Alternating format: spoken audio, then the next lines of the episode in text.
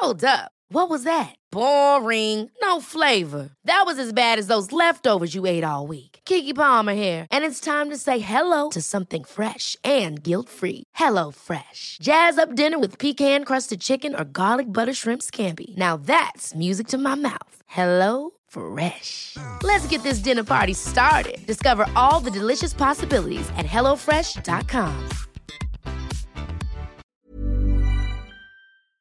Se van acercando las vacaciones y si tienes un bebé en casa, seguro que te preocupa cómo organizar sus comidas durante los viajes, los días de playa o las salidas a la montaña. Una opción cómoda y muy socorrida son los potitos de Nutriben, porque saben cuánto te preocupa dar a tu bebé tarritos nutritivos y con todas las garantías. Los potitos se preparan aquí en España con los mejores ingredientes, como frutas, verduras, carnes o pescados, y solo emplean aceite de oliva virgen extra. Esos ingredientes tal cual se trituran, cocinan y se envasan al vacío para su correcta conservación. Y ya sabes que igual de importantes son los ingredientes que lleva un alimento como los que no lleva. Los potitos de Nutriben son tarritos que no contienen sal, azúcares añadidos, almidón, colorantes, conservantes, gluten o aceite de palma. Recuerda que los únicos potitos son de Nutriben. Gracias a Nutriben y a su marca Potitos por apoyar los buenos contenidos en este podcast.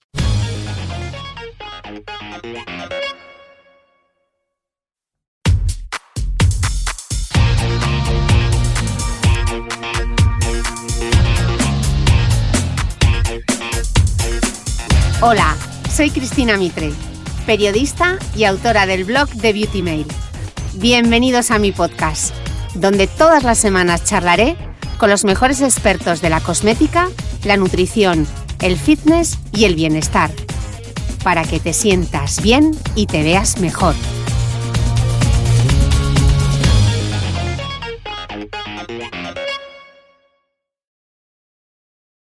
Bienvenidos todos a un nuevo capítulo del podcast y os voy a decir una cosa. Vuestros deseos son órdenes. Y vosotros me dijisteis, Mitre, que vuelva Maya Escunce. Mitre, que vuelva Maya Escunce. ¡A Maya Escunce! ¡Bienvenida! bueno, el último, sabéis que Amaya ha tenido como una sección intermitente en la que nos ha recomendado libros en el podcast. El pasado mes de abril grabé un podcast con ella sobre lecturas y dijisteis, por favor, que vuelva Maya, que tiene esa voz, esas recomendaciones. E incluso nos habéis mandado a través del Instagram los libros que Amaya os había recomendado, que os habían encantado. Pues Amaya Escunce está aquí de nuevo. Para quien no la conozca, Amaya Escunce es directora de El Punto Es. Es además escritora. Si no conocéis la saga de Cómo no ser una drama mamá, os invito a leerla. Y mi libro favorito es su cuento infantil, Rita Bonita, Gato Gordo y el fin del mundo. Porque esta mujer tiene cierta obsesión con el fin del mundo.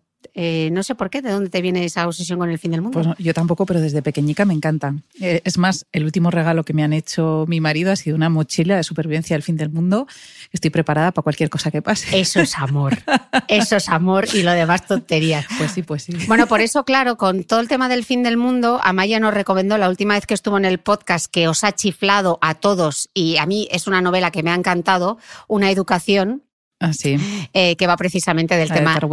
No vamos a entrar porque tenemos 10 lecturas. Claro, en el último podcast Amaya se puso un poco negra Sí. y nos recomendaste mucha cosa triste. Y la gente ha dicho, bueno, que vuelva Amaya, que tiene esa voz tan bonita y hace tan buenas recomendaciones. Pero por favor, Pero que que, haya no, un poco de todo. que no sea de llorar.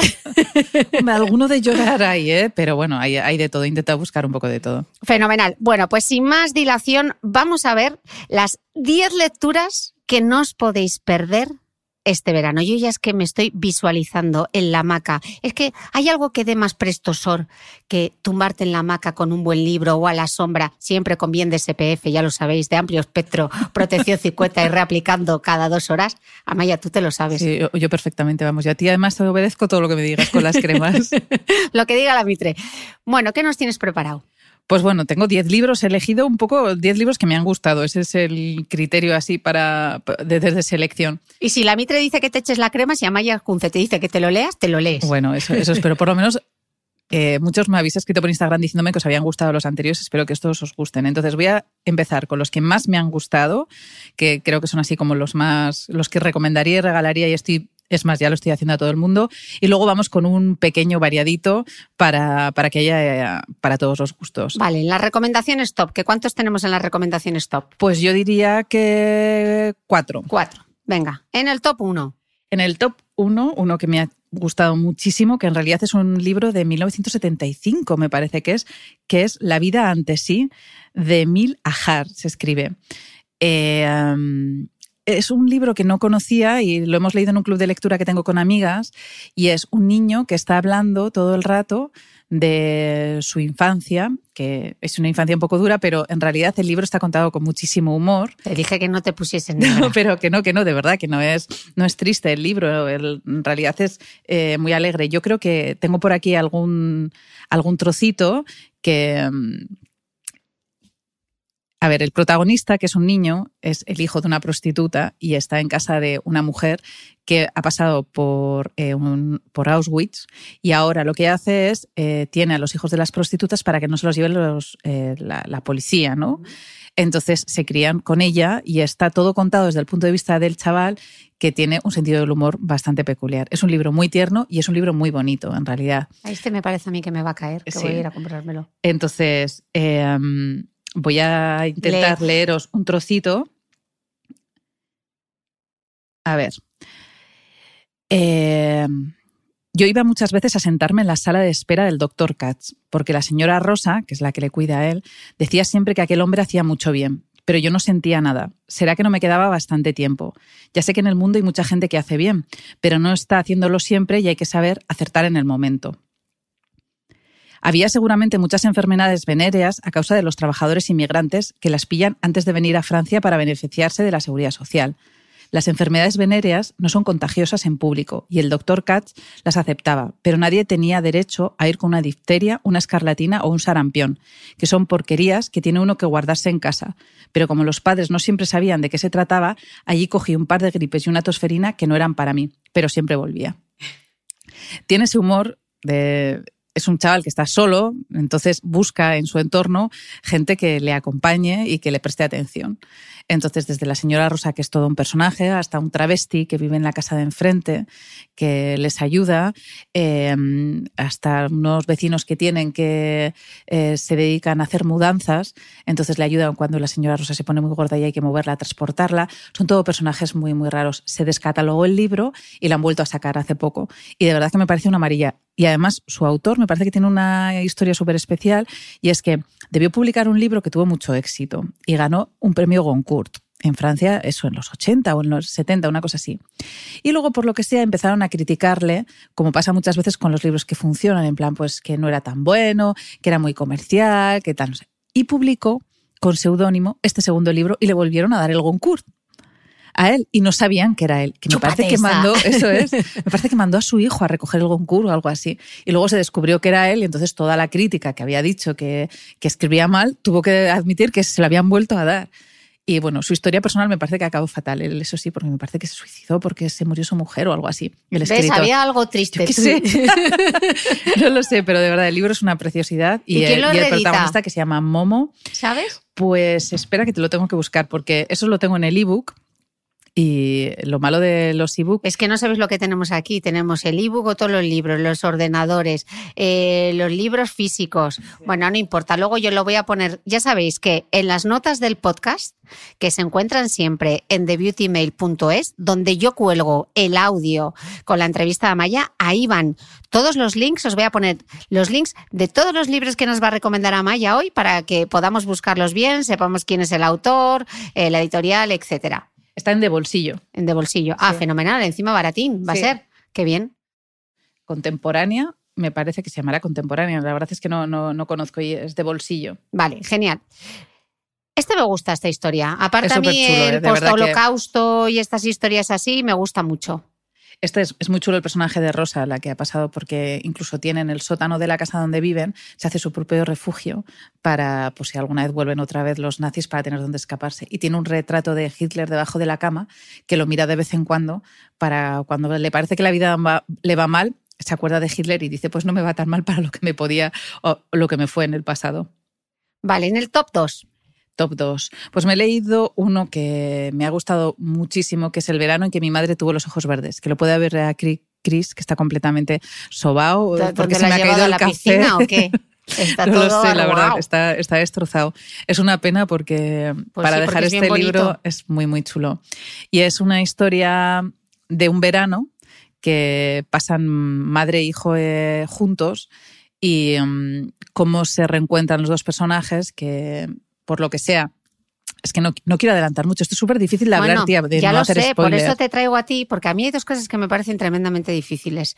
Y una es hacer hablar de libros y hablar de perfumes. Y tú eso, amiga mía, lo clavas. Entonces, venga, no hagas el spoiler, pero danos así una cosuca como para que nos apetezca leerlo.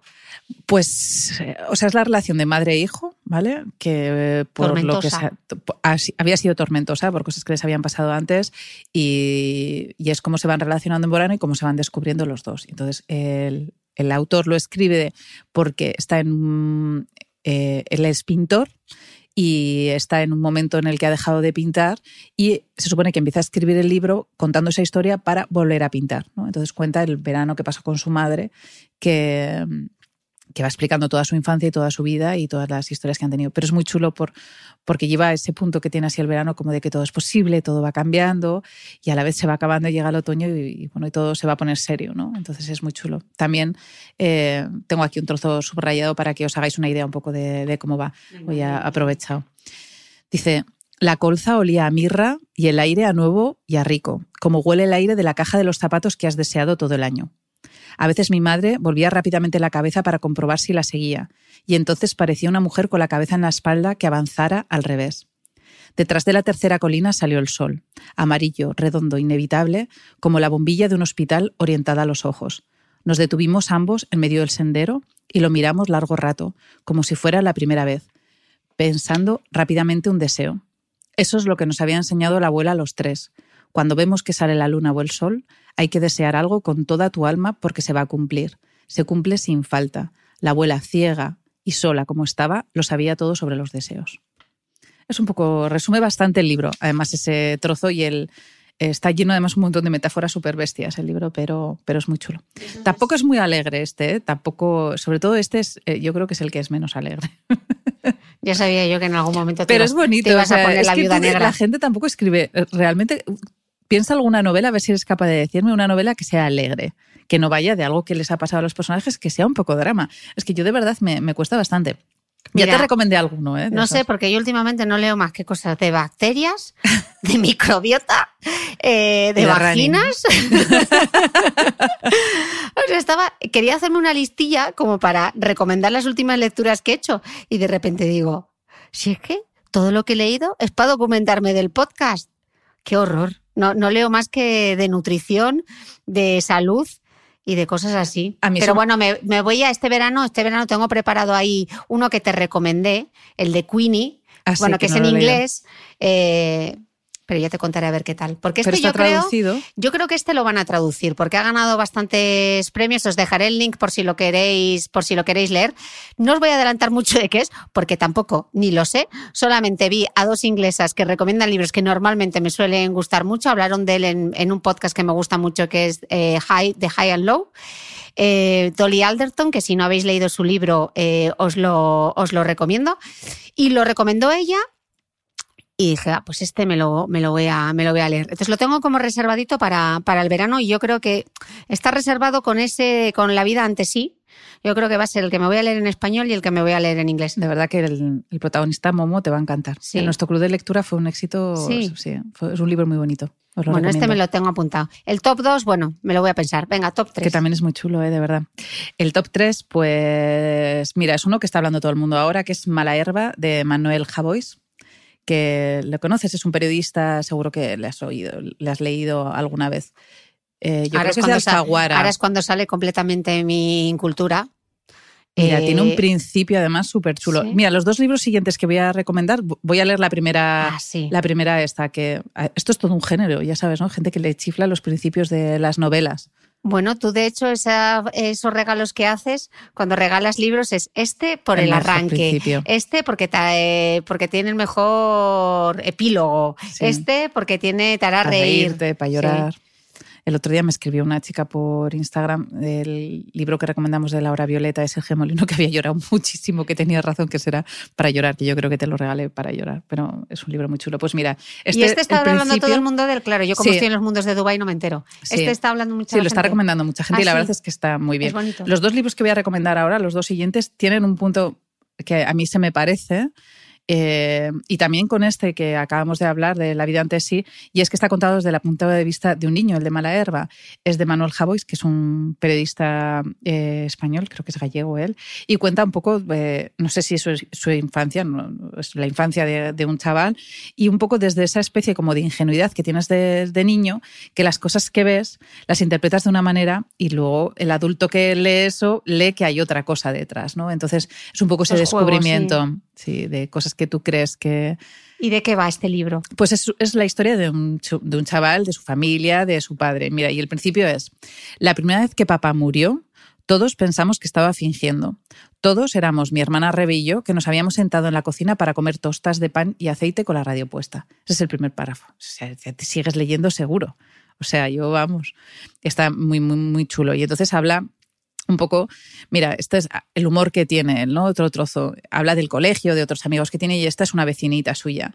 Dice, miré a Claudia Romero Vizcasillas intentando saber si era subnormal. A veces me pasa que no los distingo y eso termina creando muchísimos problemas. El curso anterior llegaron dos hermanos nuevos a nuestra clase y la profesora Marina nos dijo que uno de ellos era un poco especial porque tenía síndrome de Down. Yo, al acabar la clase, pregunté a la profesora qué era el síndrome de Down. Me enseñó unas fotos porque la profe Marina nos trataba como a monos enseñándonos imágenes todo el rato. Y a mí se me parecía más el que no era, Raúl, que el que sí, Antonio. Así que me pasé el curso explicándole a Raúl cómo se abrían y se cerraban las persianas y contándole cómo se jugaba a polis y a cacos.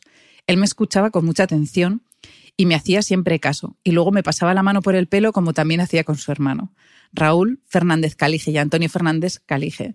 Solo estuvieron un año con nosotros porque su padre era militar y lo destinaron a otra parte, pero en ese curso Raúl y yo fuimos inseparables de la manera en la que solo pueden serlo dos personas que creen que el listo es él. es así. Este me va a gustar. Sí, tiene este muchísimo humor. Entonces, bueno, pues eso que el libro es, es, es mira, esta es una de las frases que destaca mucha gente del libro, que es yo solo ahora he empezado a odiar y ni siquiera estoy muy convencido. Eso es lo peor de todo. Lo peor es que te pasan cosas cuando eres niño que tú no sabes qué son. Y cuando te lo dicen, ya no te queda odio, solo una pena enorme. Y quién sabe Dios que es más peligrosa, la pena que el odio, porque el odio puede destruir lo que odias, pero la pena lo destruye todo. Jolín. Pero el libro es muy chulo, ¿eh? de verdad. Y yo este me he reído mucho. Este me, gusta, este me gusta. Este Está muy bien este escrito. me lo subrayo. Vale, ya tenemos el top 1, la vida ante sí. En el top 2, el verano que mi, madre, tuvo los ojos verdes. Y en el top 3, mala herba. Vamos con el cuarto libro que se titula Ama.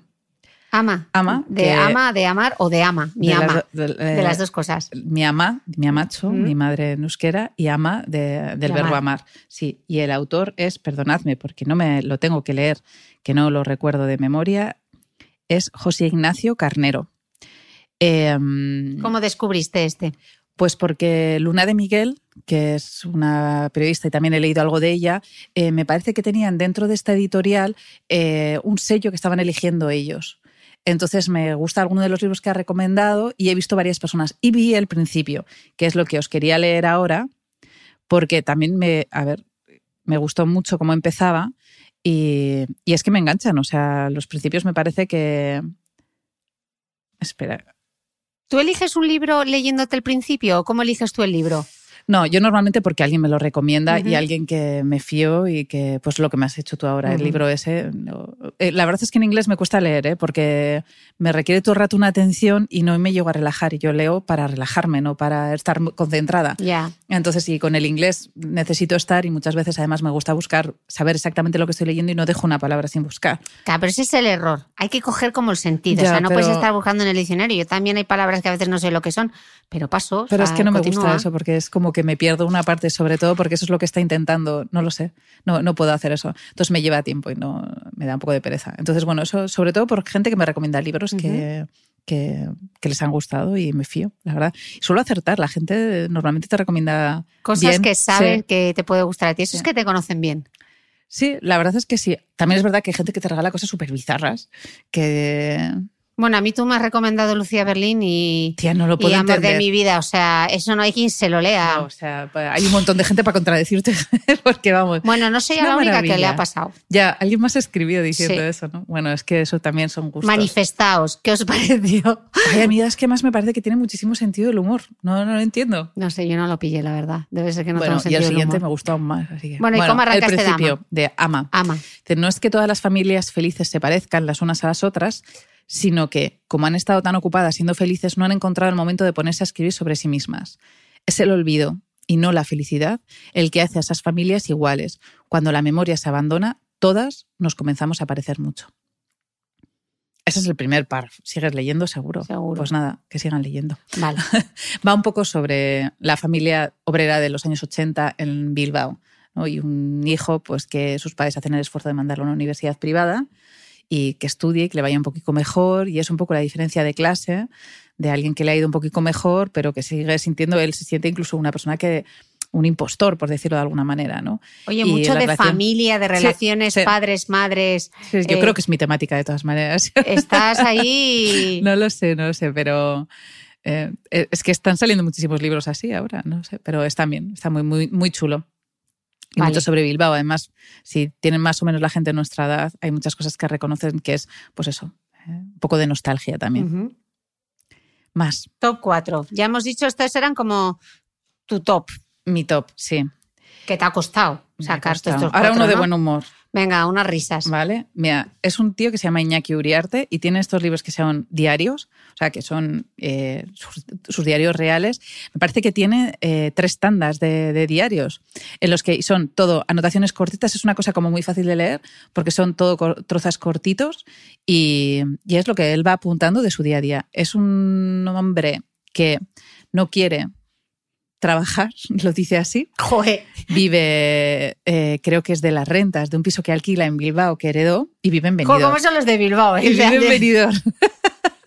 en Benidorm. Ahora hablamos de Benidorm un poco. Eso vale. Entonces le chifla Benidorm porque dice que es un sitio en el que es muy feliz y en el que eh, eh, puede estar siempre relajado.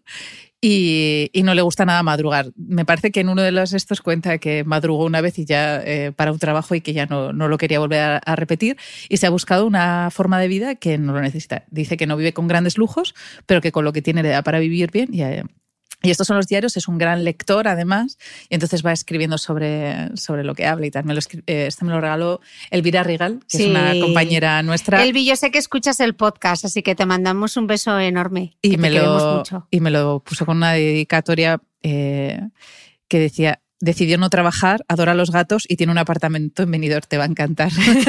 Te conoce bien, Elvi. ¿Has visto? Cuéntanos, hemos dicho Benidorm, ya que hemos mencionado Benidorm, vamos a hablar de Benidorm un poco. Hay que tener cuidado con lo que digo aquí, que en el último podcast estuve hablando de lo que hago cuando vuelo. Porque no sabéis si Ama- que Amaya es capaz de levantar aviones Eso es, con la Boeing. mente, los Boeing. Y como va a venir a Dubái a verme, cuando tenga que levantar un ensayando. 1380, no sé, yo creo que la tengo haciendo sentadillas con la kettlebell todo el día para ser capaz de levantar el 380. Estoy ensayando para ir a verte a Dubái, tengo que hacer todavía mucha fuerza porque sus aviones son grandes. Bueno, pues eso, que Benidorm yo para mí era como mi... Es que el sitio más moderno en el que había estado yo nunca, porque yo soy de Pamplona y en los 80 Pamplona pues tampoco era una ciudad muy moderna, no teníamos Perdona, ni que McDonald's. yo, vera- yo veraneaba en Sangüesa. Bueno, sí, es que lo tuyo sí, en, en, el hotel, Yamaguchi. en el hotel Yamaguchi. y lo bien que me lo pasaba yo en Sangüesa. ¿Qué recuerdos tengo yo de Sí, Sangüesa y el hotel Yamaguchi? también era el colmo de... En su piscina, que me parecía lo más. Pues imagínate Benidorm, que Claro, tenía la cual ahora te, ahora te cuento yo mi experiencia. Cuenta tú tu experiencia de Benidorm. Pues a mí Benidorm me chiflaba, me parecía que era modernísimo, o sea, yo no conocía cosas así, eh, en Pamplona, vamos, o sea, que era una ciudad pequeña, lluviosa, entonces era ir a Benidorm y aquello era el color, los lo comía, que, que, que, que- que andaban por allí por el paseo marítimo, las drag queens, los gofres, los helados, o sea, a mí todo me parecía como estupendísimo. Y nada, escribí un post en el, en el blog de Cómo no ser una drama sobre lo feliz que he sido yo en Benidorm, que vamos. Os pondré luego un link con, con ese post, esa oda a Benidorm, y yo os voy a contar la experiencia de Cristina Mitre en Benidorm. Un día llegó mi padre, nosotros veraneamos, a haceros una idea, veraneamos en Sangüesa, en el Hotel Yamaguchi. Y llega mi padre y dice, este verano, hijos, a cuerpo de rey. Y recuerdo que, Mayu, no me mates, dice mi hermana, pero papá, ¿dónde está cuerpo de rey? dice mi padre, nos vamos a ir a Benidorm. Claro, nosotros no habíamos salido del norte, eh, de la chaquetuca, que contábamos los días que hacía sol en el verano. Yo llegué un verano que conté que solo habíamos tenido cinco días de sol para ir a la playa en Gijón en los 80.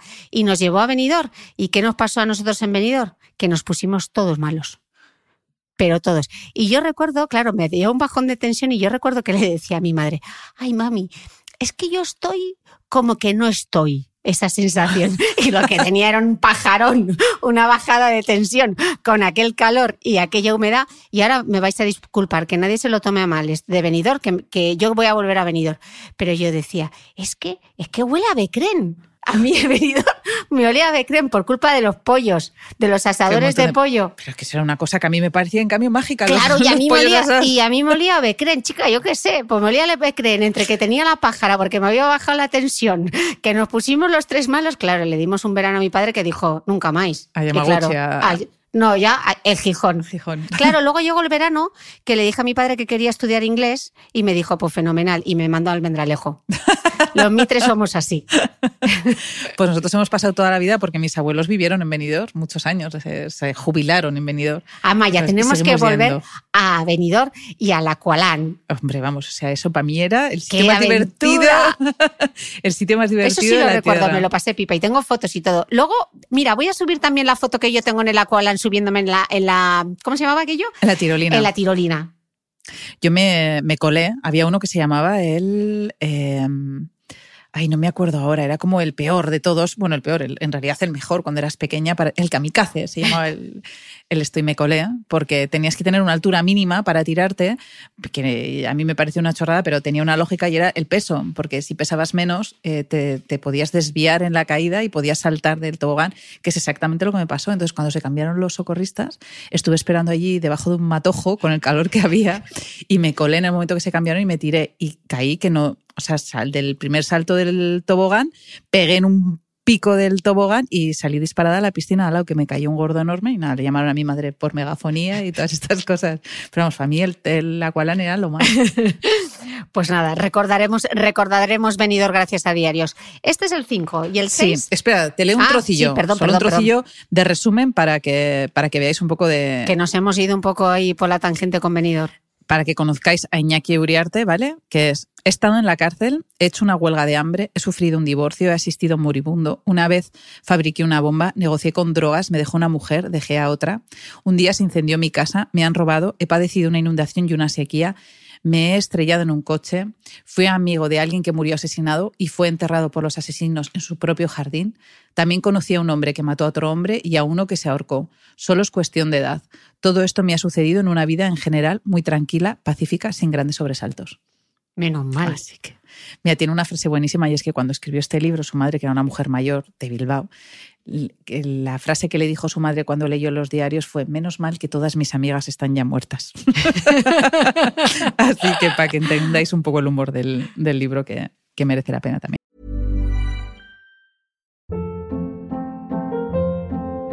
Hold up. What was that? Boring. No flavor. That was as bad as those leftovers you ate all week. Kiki Palmer here, and it's time to say hello to something fresh and guilt-free. Hello Fresh. Jazz up dinner with pecan-crusted chicken or garlic butter shrimp scampi. Now that's music to my mouth. Hello Fresh. Let's get this dinner party started. Discover all the delicious possibilities at hellofresh.com.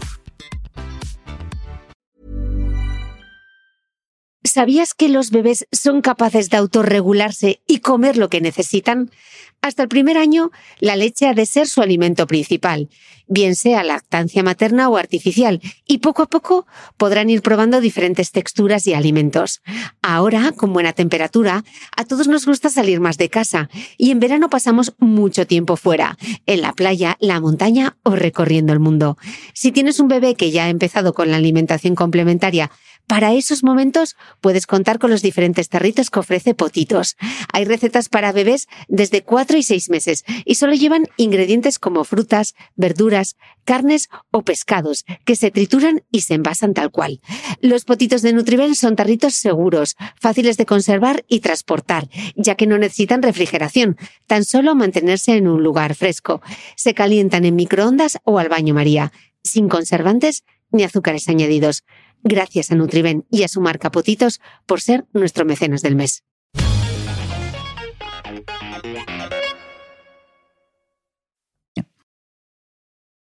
En el puesto número 6. Vale.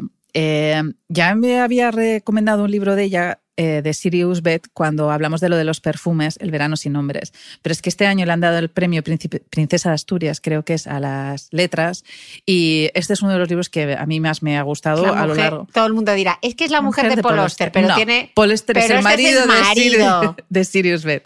A mí me gusta muchísimo más ella. No hace falta comparar, te puede gustar los dos por igual, pero bueno, a mí ella me cuando, chifla. Cuando Barack Obama se presentó, hola, soy Barack, el marido de Michelle. Pues eso. Pues eso. A partir de ahora, Paul Auster se tiene que presentar, soy Paul Oster, el marido de Siri. Ella se queja mucho, ella es feminista, es muy feminista, y se queja muchísimo de que no solo es que digan que es la mujer de Paul Oster, sino que hay gente que cree que le ayuda con los libros. Y ella es una eh, experta en eh, psicoanálisis y en Polagán y toda esta historia, y todo el mundo piensa que es que él le ha enseñado a ella, y Paul Oster ha salido diciendo que es al contrario, que es ella la que le ha enseñado todo lo que sabe. Pero bueno, esta historia un poco de, siempre. Entonces, este libro es. Eh, a ver, este libro es más denso que el resto que hemos recomendado porque es un libro más difícil de leer. Así como el otro que leí de ella era muy ligero, que era El verano sin nombres, que yo creo que le pusimos de olor eh, Jazmín, la de Olén.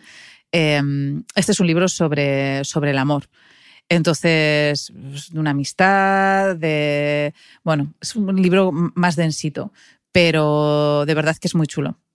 Son, o sea, no sé si os leo un poco la, no sé si la contra o... Léenos la contra para saber un poco de qué va. El aprecio por un cuadro lleva a un historiador de arte a querer conocer a su autor. Una profunda amistad basada por igual en afinidades y contrastes los unirá. Desde entonces incluirá a sí mismo a sus familias. A lo largo de los años, tres mujeres orbitan en su universo. Erika, la hermosa profesora casada con Leo y las dos esposas del pintor. La primera, Lucille, es una hermética y, y perfeccionista poeta, y Violet, una antigua modelo que se dedica a la investigación psicológica. Pero cuando una muerte trágica sacude inesperadamente el mundo de estos personajes, entre ellos surge un nuevo orden, bajo el que late un oscuro engaño que acabará por erigirse en una amenaza de imprevisibles consecuencias. Vamos, este es de mujeres, ¿no? No es tanto es una de mezcla y es mucho sobre el arte también, y es mucho sobre las relaciones personales, y, pero es un gran libro un novelón para la gente a la que le gusta mucho leer. Alguien que quiera algo ligero no iría por esto, no porque sea triste, ¿eh? sino por la forma en la que está escrito. Vamos, que si no te apetece estar como muy concentrada en la hamaca. Eso es, no, este no este sería. Iñaki, sería muchísimo mejor y sus diarios o cualquiera de los otros son bastante ligeros. ¿eh? Este es para alguien que quiera disfrutar leyendo y disfrutar de Sirius Beth. Si quiere algo más ligero de ella, El verano sin nombres es perfecto. Vale. ¿Vale? Ok. Llevamos seis. Vale, vamos ahora con una que nos gusta mucho a las dos. Y este no me lo he leído. Este es muy chulo. Es de Chimamanda Ngozi Adichie, La flor púrpura. Yo creo que también lo recomendamos aquí, el de Americana. Americana, lo recomendamos en este podcast, sí. Que ella es una mujer que es, eh, bueno, se hizo muy conocida por ese libro, se hizo muy conocida también por un... Por, el TEDx, ¿no? Sí, por una charla que dio que era todos debíamos ser feministas, que luego Dior eh, cogió ese lema para, para, sus camisetas de, la alta costura, porque fue además fue alta, no, no fue alta costura, fue ¿Y ella no habrá registrado eso? Porque es, es una apropiación brutal, ¿eh? No lo sé, la verdad. No lo sé, porque sí que es. El, el, esto se titula así. Yo creo que estamos en mi casa en este momento, estamos con mis libros delante. Yo creo que está por ahí en esa balda. Está el, el pequeñico de Todos deberíamos ser feministas. Ahí arriba, lo estoy viendo, ahí arriba. De García Márquez, encima de García Márquez. Sí, es verdad, está, ahí. tengo. Está ahí, sí. Y sí, sí, se llama, se llama tal cual. Entonces, bueno, ella utilizaron luego esto, que luego ha sido un boom, porque en realidad cuando empezó esto con Dior, luego todas las camisetas, eh, luego vinieron un montón de lemas de, feminismo en camisetas a, raíz de esto.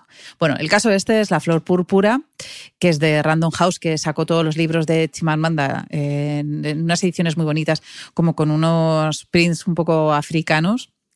Y em, es un libro sobre el extremismo en la religión.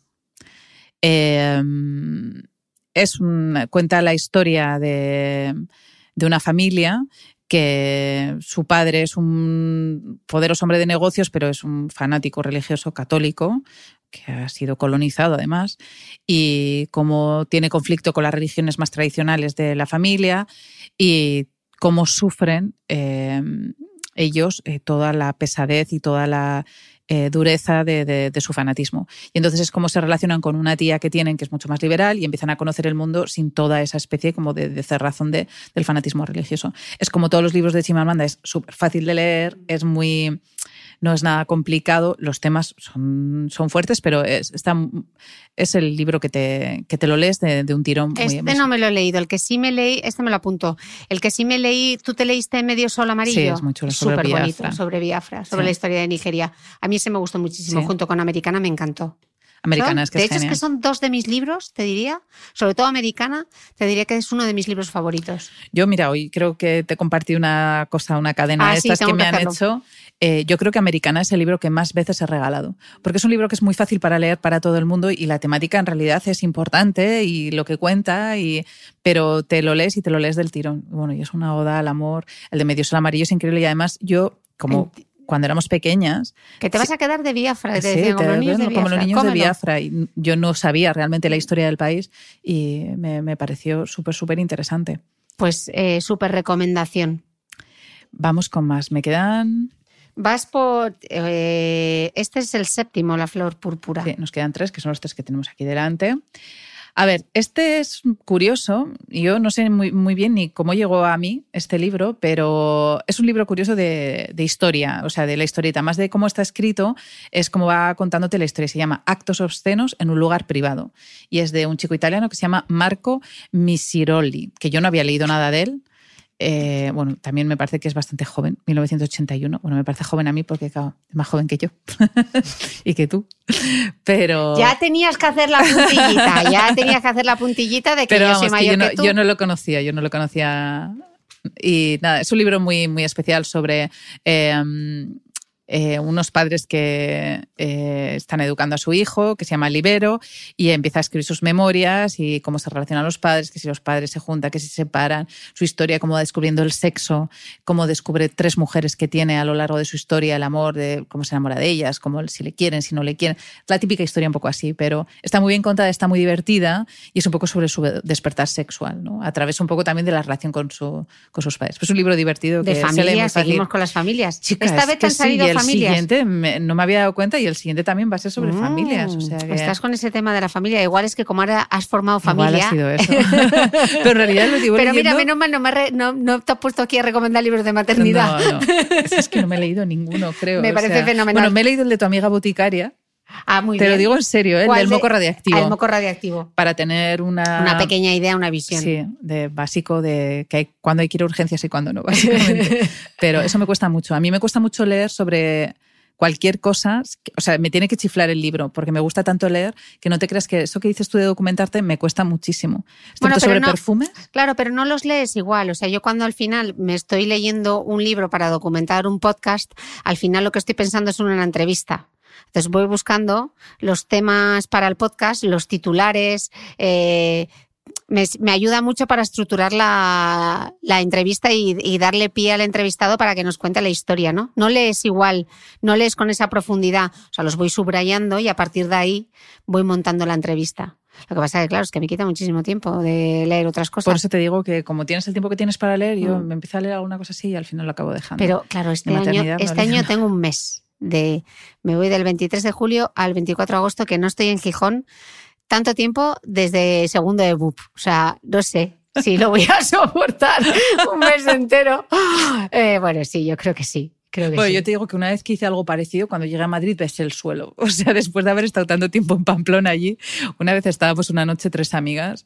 Porque claro, cuando vuelves a casa, además, bueno, no sé tú, pero yo cuando vuelvo a Pamplona, vuelvo a casa de mis padres. ¿no? No, no tienes un sitio donde estar realmente tuyo, estás de prestado. Y estábamos un día allí como a las 3 de la mañana, las tres comiendo pipas en un coche, como si Pipas, fuésemos lo que más adolescentes. Lo que más me gusta a mí también. pues comiendo pipas Facundo allí las tres en un, en un coche y decíamos, habrá que ir a casa, ¿no? Porque no teníamos otra cosa que hacer. Espera un poco, porque cada vuelves a casa de tus padres. Y allí comiendo pipas como si fuésemos adolescentes, pero con 35, madre, algunas madres de familia ya y todo.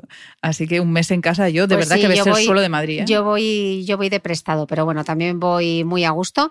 Y mira, hemos hablado de Benidorm y yo te diré que igual me hago una escapada a Galicia, porque no, que no me maten los gallegos. No conozco Galicia. Nada. Creo que estuve una vez en Vigo, brevemente, Pues, una noche. Pues te va a gustar. tengo a que gustar. tengo que ir a Santiago, tengo que ir a Coruña, tengo que ir a Lugo, tengo que ir, tengo que ir. Es que no lo conozco. Ah, no, estuve en La Toja, estuve en La Toja. La Toja cuenta, ¿no? Sí. Sí. Clima, clima no, no te Ay, va a a ir mí bien. mira, nena, vengo del desierto, o sea, no quiero sol, no quiero calor, Claro. me da igual que me llueva, o sea, no me importa. O sea, por la, a por la chaquetica, ¿no? Bueno, te diré que en Dubái somos muy de chaquetica, Por porque como te quedas helado con el aire acondicionado, es curioso, ¿eh? Yo, claro, sigo con mi mentalidad de quiero caminar, quiero ir a los sitios caminando. Y el otro día me di cuenta de, Mitra, es que aquí no se puede caminar. Había quedado a desayunar a un cuarto de hora de mi casa caminando. Y dije, ¿cómo voy a ir en taxi? Yo voy andando. Casi me, desin- casi me desintegro. O sea, llegué con una sudada, el pelo todo crespado, el vestido pegado. Y yo, es que no se puede caminar. Así que voy a disfrutar del caminar, del olor a, a frescor del césped, de todas esas cosas. Pues sí, desde luego en, en Galicia te vas a hartar. Y en Asturias ni te cuento. Venga, siguiente. Vamos al número 9. 9. Golpéate el corazón de Amelie Nothomb. Eh, esta es una escritora que me imagino que casi todo el mundo conoce. Tiene un montón de novelas. Son novelas que no son muy largas, la mayoría. Me suena, pero no sé de qué me Sí. suena. Y, em, y nada, este también es un, eh, es un libro sobre una familia. No, bueno, en realidad es una, es una chica que es eh, muy guapa y en un pueblo de provincias, entonces es como, pues imagínate, la guapa del pueblo.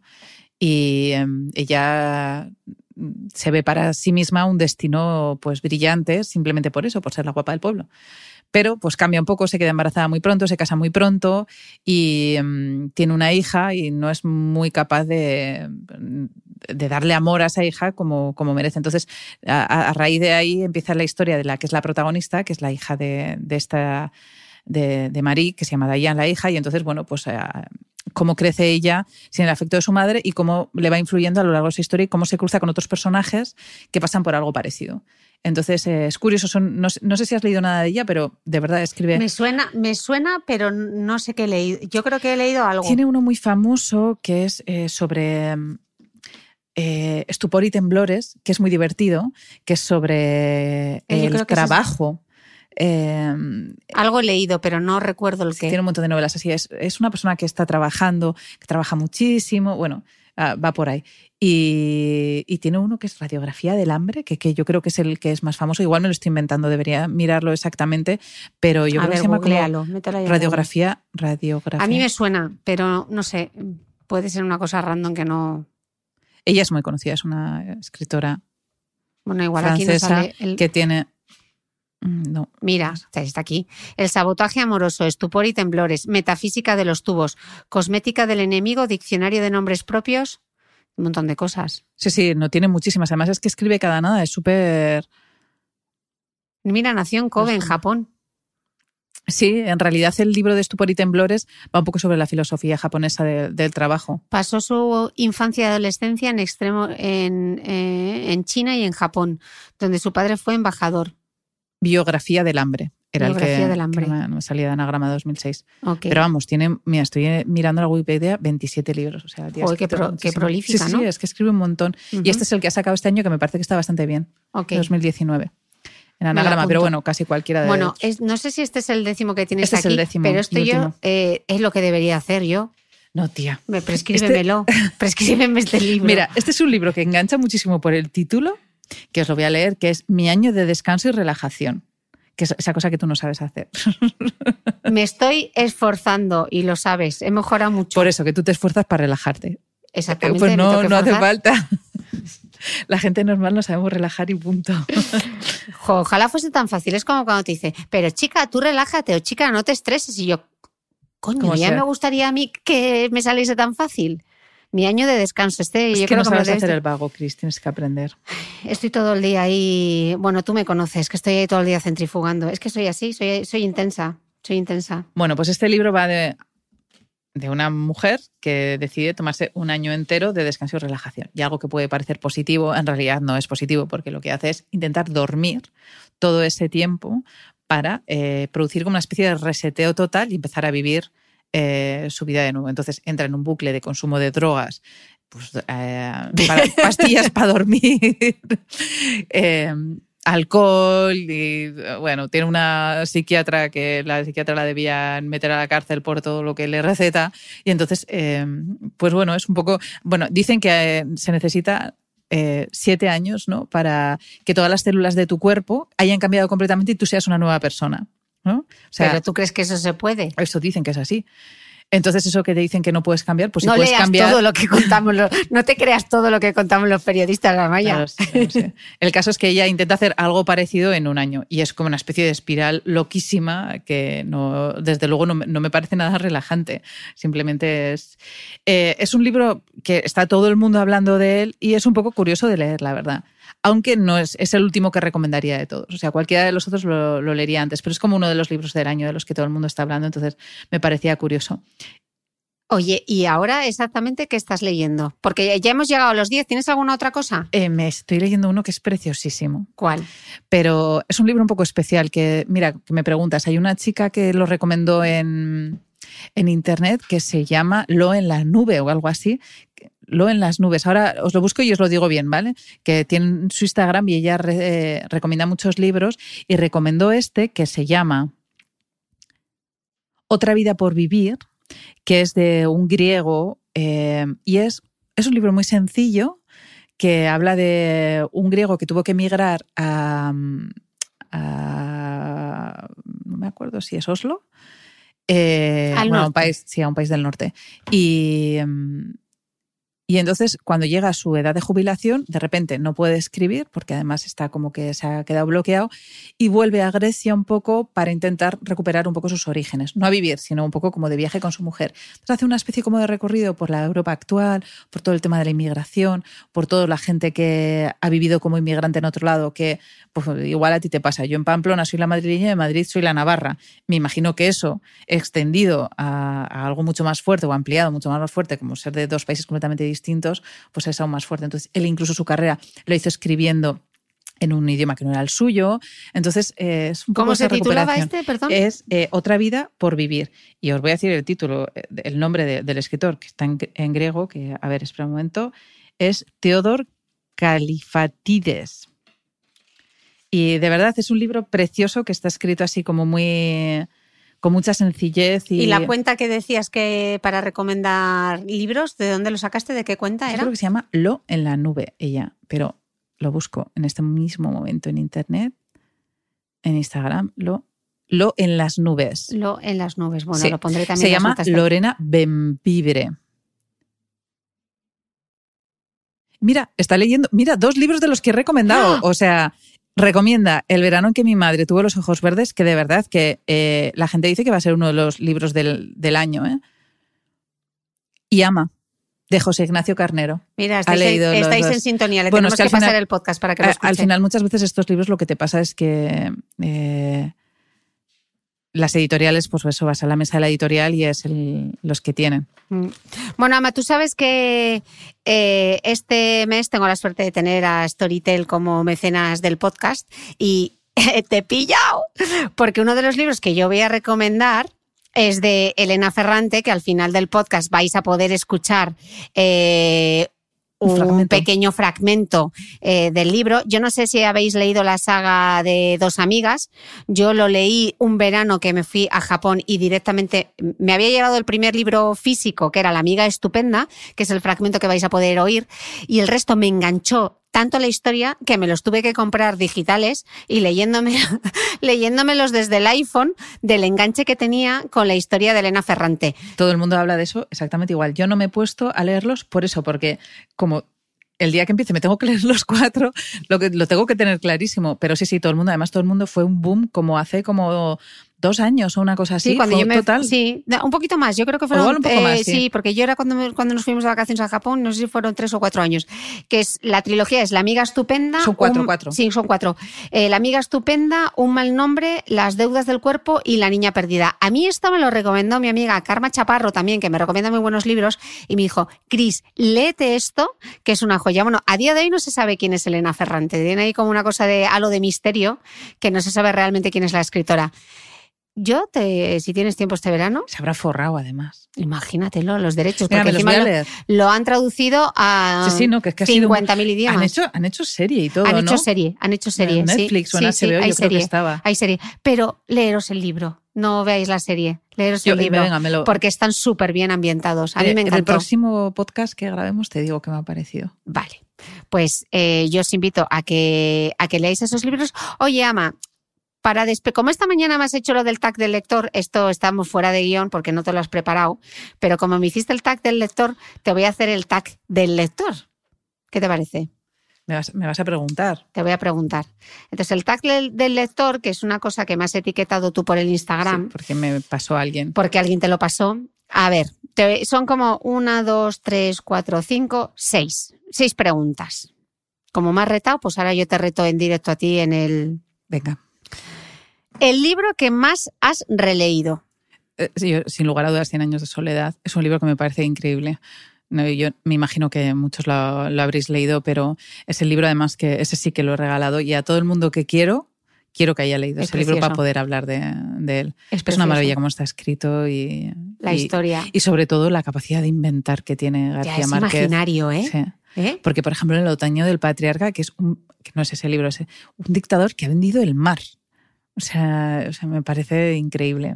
O sea, me parece que. Y eso, que es, eso es lo- un poco lo que decíamos antes, que también es como que como leía mucho y vendía mucho, la gente empezó a decir que no era tan bueno. No, no lo entiendo, me parece increíble. Eh, el libro que más recomiendas, que lo hemos lo he dicho en dicho, el podcast, americana. americana, americana de Chimamanda.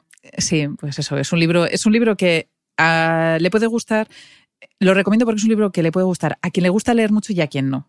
Y eso es- me parece una virtud increíble, porque hay libros que, pues como he dicho, el de Sirius Beth, que igual es para alguien que realmente le guste leer porque tienes que tener igual un poco más de paciencia, porque a veces es un poco más abrupto o porque es más abstracto, ¿no? Pero este de Americana se lee súper fácil, la historia te engancha mucho y a la vez es un libro muy digno, ¿sabes? Está muy bien escrito y, y la historia es una buena historia. Eh, el libro cuyo final odias. Este chica me ha costado elegir una barbaridad porque realmente, o sea, no, no odio ningún final, en plan, lo hubiera escrito de otra manera porque no hago ese tipo de valoración cuando leo un libro, porque además si un libro lo odio lo dejo de leer y punto, o sea, no, no ¿Tú soy... eres capaz de dejar? Sí, completamente. Completamente. Con la de libros que hay voy a estar Ya, perdiendo a mí me tiempo. sigue costando, ¿eh? Estoy ahí como, venga, un esfuercito más, un esfuercito más. Además, hay veces que no es el momento. Y hay libros, por ejemplo, Las uvas de la ira, que te lo regalé porque para mí es el libro que tiene el mejor principio. Eh, lo intenté leer la primera vez y no pude con él. Pues porque eso pues no es tu momento. Y luego me lo leí un tiempo después y me chifló. Así que a veces simplemente no es el momento, no hay que empeñarse. Es- Entonces, el libro cuyo final odio es un libro que se llama Del color de la leche, que, yo hablamos en, el este podcast, pero no me gustó porque yo le hubiera cambiado el final, pero no, no porque lo, en plan mm, yo lo hubiera escrito mejor, sino porque te da tanta pena cómo termina, que lo sabes desde el principio cómo termina, ¿eh? que quieres que la protagonista tenga suerte, se merece la suerte. Entonces por eso lo odias, porque no, es una, es una, te hace una faena, ¿no? porque te quita la esperanza ese, ese libro. Saga que no acabaste. El Señor de los Anillos, no, demasiado para mí. El rollo de fantasía, la verdad es que no, no me va mucho. Entonces, no, así como las pelis me encantaron, porque las películas me gustaron mucho. Los libros del Señor de los Anillos. Yo te voy a- eh, te voy a no he leído El Hobbit, por ejemplo. Te, te confesaré que El Señor de los Anillos viajó conmigo y con el Van del Pack por medio mundo. sí. Nunca lo leímos. No, no Pero era un tocho que para apoyar la cabeza, Sí. pues, A ver, que hay gente que le chifla, incapaz, pero es que te tiene que gustar eh, el, el tema. Esa es como el- un poco como el apocalipsis. Hay gente que nos chifla y hay gente que no le gusta nada. Es más la temática. Yo de apocalipsis, yo soy capaz de verme Mega Tormenta 4, me, me- me- me puede volver loca esta que echan de antena 3 de... Eso me puede chiflar, pero entiendo que hay mucha gente que no. Y con esto me pasa igual.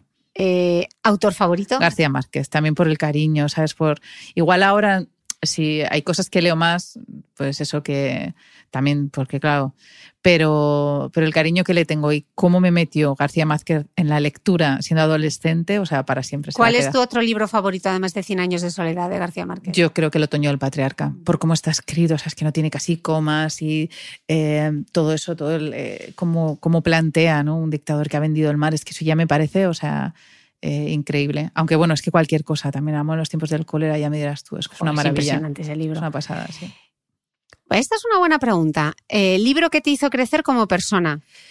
A ver, me ha costado, porque estas cosas de siempre eliges solo una cosa es súper complicada, ¿no? Pero eh, el año del pensamiento mágico de Joan Didion, que ya hablamos también Mm. aquí, o sea, eh, crecer como persona no es porque yo sea mejor persona por leer ese libro, sino que me hizo bien leerlo. Era un poco esta la idea que he intentado decir, porque yo creo que lo conté. No, Lo no lo contamos en este podcast, sí, sí, lo Que- recomendamos, hablamos de este libro, es el duelo, ¿no? Sí, es sobre el duelo, porque murió su marido y ella durante todo el año siguiente cuenta un poco su experiencia. Y yo lo leí porque había fallecido mi padre y eh, bueno, mi madre y yo pues eh, y mi hermana estábamos pues pasándolo mal, como es lógico, y mi madre había dejado de leer, que era mi madre es una gran lectora, entonces empezamos a leer libros de duelo y lo que hacía es que primero me los leía yo y luego se los pasaba a ella si el libro no era tremendamente doloroso, porque claro, tampoco había que sumar más dolor a, a lo que pasaba. Y entonces es un libro que yo creo que le ayudó a ella y me ayudó a mí en ese momento a entender el duelo, porque hay cosas del duelo que tú crees que estás un poco más jareta, o sea, por eso el pensamiento mágico, ¿no? Que tú elaboras cosas como porque tu cerebro no es capaz de asumir eh, la realidad de que falta esa persona. Entonces ese libro me ayudó para ver que hay otra persona que, que estaba viviendo las cosas como tú y le ayudó mucho a mi madre también porque le ayudó a volver a leer. Entonces nos leemos ya todo lo que saca Joan Didion y bueno, ella nos encantó. Que si podéis verla, creo que ya recomendé, hay un documental, Documental en Netflix. que Os pondré, superguay. os pondré el link del, del documental ¿A porque hay algún libro que te ha hecho mejor persona? O sea, que te haya hecho, es que yo de verdad he estado pensando, me, me resulta súper difícil. Y ahora sí en directo peor. A mí, eh, más que mejor persona, igual plantearme cosas. Eh, por ejemplo, hablando así de duelo, el de opción B de Sheryl Sandberg, donde ella cuenta cómo fallece, o sea, el punto de partida del libro es el fallecimiento de su marido cuando va a correr a la cinta del gimnasio, eh, te hace plantearte cosas. sí, bueno, del- eso sí, claro. Mm. También sí, o Pero- historias que... Pero mejor persona o que te hayas planteado cosas, tendría que pensarlo, tío, así de... Es complicado. Sí, sí, yo para eh, sacar estos libros me lo, Estuviste ahí pensando un me lo, montón. me lo compartieron ayer en la noche, me pusieron en, en la esta y me, me ha costado, me ha costado. Pues siempre elegir además un favorito es muy complicado. Bueno, Maya, qué lujazo. Diez favoritos hemos tenido aquí, top 4. Hemos hablado de Benidorm, de la Becren, del Aquapark. A ver, creen, pobre venidor. Pobre Benidorm. No nos ha quedado nada por contar. Hemos contado, mm, hemos mezclado los recuerdos con los libros. Desde aquí yo creo que debemos desear un feliz verano a todo el mundo. Que disfruten del tiempo libre, que disfruten del, del descanso y de la relajación. Yo lo voy a intentar sin drogas, que las drogas son muy malas. Eh, te pueden seguir en redes sociales, en tu En Instagram, Escunce, sí. En Twitter también igual. en Twitter también. Además tienes una sección en él donde recomiendas libros Sí, en papel todos es, los el club meses. de lectura. El club de lectura de él. Y nada, seguid pidiendo que Amaya vuelva al podcast, porque si vosotros lo pedís, Yo vuelvo. Amaya vuelve. Amaya, millones de gracias. A es ti. siempre un lujo. Y a vosotros, gracias por estar ahí y nos escuchamos de nuevo el próximo domingo. Gracias. Para despedir el episodio de esta semana, Storytel te invita a escuchar aquí un fragmento de uno de mis libros favoritos, La amiga estupenda de Elena Ferrante, la novela que arranca la saga Dos amigas y que publica Penguin Random House. Y me da mucha envidia por las horas de entretenimiento que a ti te quedan por delante. Storytel es una app de audiolibros, libros digitales y podcast, con un catálogo que incluye más de 100.000 títulos. Te recuerdo que para los escuchantes del podcast de Cristina Mitre hay 30 días para probar de manera gratuita Storytel. Entra en www.storytel.com barra Mitre y así, además, ayudarás a dar continuidad a este podcast. Muchas gracias a mi mecenas Storytel por apoyar las buenas historias.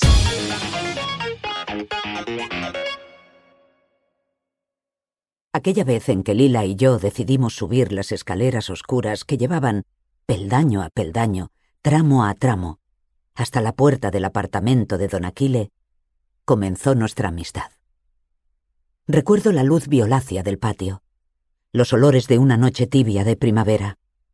Las madres preparaban la cena, era hora de regresar, pero nosotras, sin decirnos una sola palabra, nos entretuvimos desafiándonos a pruebas de coraje. Desde hacía un tiempo, dentro y fuera de la escuela, no hacíamos otra cosa.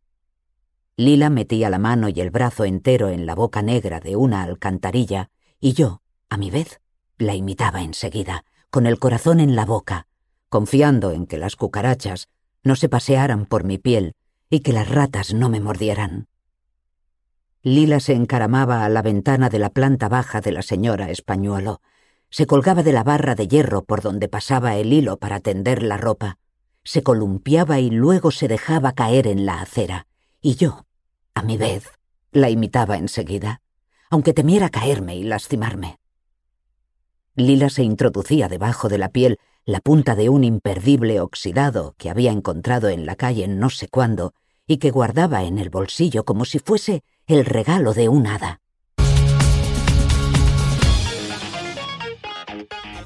No olvides que todas las notas de este capítulo están en mi blog de beautymail.es. Además, si no quieres perderte ningún capítulo del podcast de Cristina Mitre, suscríbete a thebeautymail.es y a cualquiera de las aplicaciones en las que puedes escuchar mi podcast, como Spreaker, Apple Podcast, Spotify, Evox y YouTube. Solo tienes que buscar el podcast de Cristina Mitre y darle a suscribir. Y un último favor, si entras en iTunes y me dejas un comentario y además me regalas unas estrellas, ayudas a que este podcast tenga cada vez más visibilidad y pueda seguir creciendo. Te espero el próximo domingo con una nueva entrega del podcast de Cristina Mitre.